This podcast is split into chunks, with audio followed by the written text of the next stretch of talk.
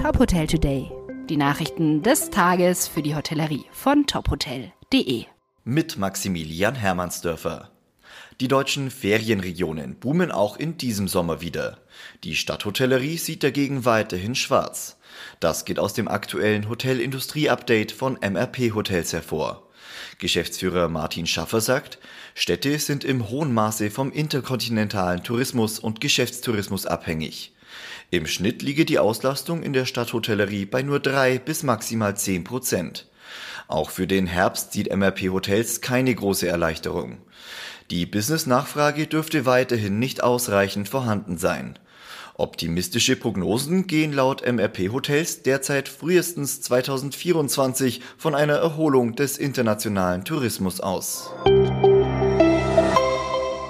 Klimaneutralität bis 2025. Dieses ehrgeizige Ziel hat sich die Berliner Hostelkette A&O gesetzt.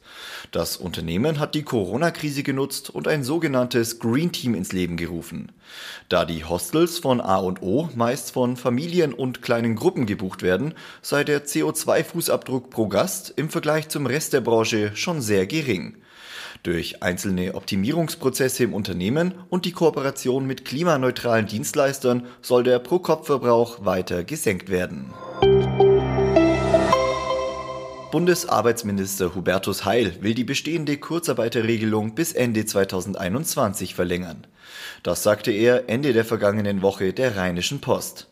Es gebe immer noch eine Reihe von Branchen, die unter Einschränkungen leiden würden. SPD-Kanzlerkandidat Olaf Scholz äußerte sich am Wochenende ähnlich. Gegenüber den Zeitungen der Funke Mediengruppe sagte er, dass sowohl die Kurzarbeiterregelung als auch die Wirtschaftshilfen bis Ende des Jahres verlängert werden sollten. Das Best Western Plus Welcome Hotel in Frankfurt hat 50.000 neue Gäste. Auf dem Dach des Hotels wohnen seit kurzem zwei Bienenvölker. So will sich das Hotel aktiv für den Erhalt der Tiere und somit für die Artenvielfalt einsetzen. Die Hotelgäste können schon bald frischen Honig vom Dach beim Frühstück genießen.